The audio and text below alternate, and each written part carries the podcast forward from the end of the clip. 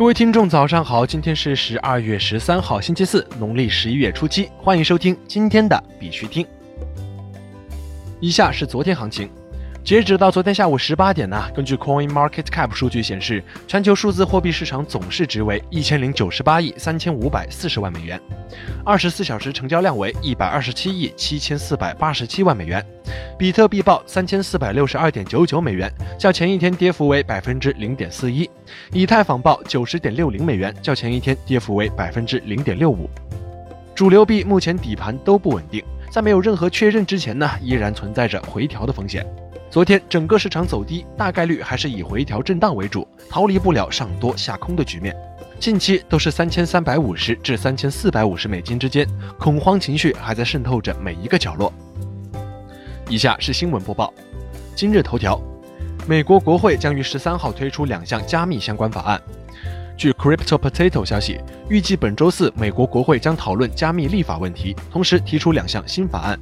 这些法案旨在解决欺诈和价格操纵，同时确保美国在全球范围内与加密和区块链保持相关性。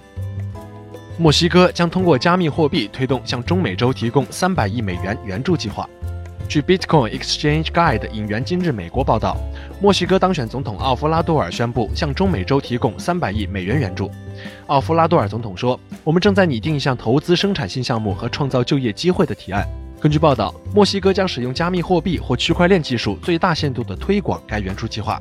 例如，通过加密货币帮助比传统汇款解决方案更有效地分配援助，让财富进入一般中美洲人的手中，而不是集中的银行、政府和其他机构。国际新闻：湖南与香港共建的区块链技术应用联合实验室已于近日揭牌。据科技日报消息，湖南与香港共建的区块链技术应用联合实验室已于近日揭牌。湖南省科技厅党组书记童旭东表示，这有助于促进香港先进技术成果和管理模式向内地纵深应用和转化，加速推动湖南传统企业产业升级和改造。希望以实验室为中心平台，构建湖南省区块链产业生态圈，并建设一批带有动力的示范工程。支付宝将通过区块链技术实现宠物防走丢功能。据信息时报消息，昨天首张通过支付宝刷脸办理的电子犬证在广州诞生。据悉，未来支付宝还将通过区块链技术实现宠物防走丢功能，让更多爱犬人士体验到暖科技带来的便捷生活。兴业银行与中国电信合作，加强数字货币等领域联合开发应用。据中国证券报消息。兴业银行与中国电信集团有限公司在北京签署全面战略合作协议，拟向中国电信提供三百五十亿元整体授信。据了解，未来双方将在资本层面开展更深、更紧密的战略协同，在金融、大数据、数字货币领域加强联合开发应用。国际新闻：阿联酋央行行长表示，阿联酋和沙特已经开始使用共同开发的数字货币。据路透社消息，阿联酋央行行长表示，阿联酋和沙特已经开始使用共同开发的数字货币。联合国儿童基金会将投资六个区块链初创公司。据 Forbes 消息，联合国儿童基金会将通过其创新基金投资六个区块链项目，每个项目最多可获得十万美元。该基金拥有一千七百九十万美元资产，归属于联合国儿童基金会创新办公室。该办公室专注于数据科学、机器学习、无人机以及区块链等前沿技术。到目前为止，他已在二十三个国家投资了三十三家创业公司。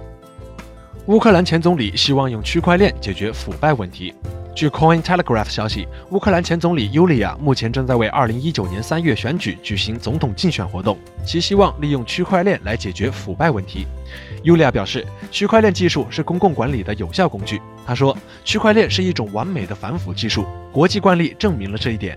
为了彻底消除公共登记处的腐败，并保护每一个公民的个人数据，我们必须将所有的管理系统转移到区块链。Coinbase 通过数字货币向委内瑞拉捐款。据 Coinbase 官方微博消息，作为 Coinbase 十二天的活动之一，Coinbase 将向委内瑞拉边境城镇圣埃琳娜的一百多个家庭捐赠价值一万美元的数字货币，为期三个月。这些家庭每天将从数字货币钱包获得一美元的捐助，在当地接受数字货币付款的商店购买日常用品。伦敦出租车司机向乘客出售比特币。据 News 点 Bitcoin 消息。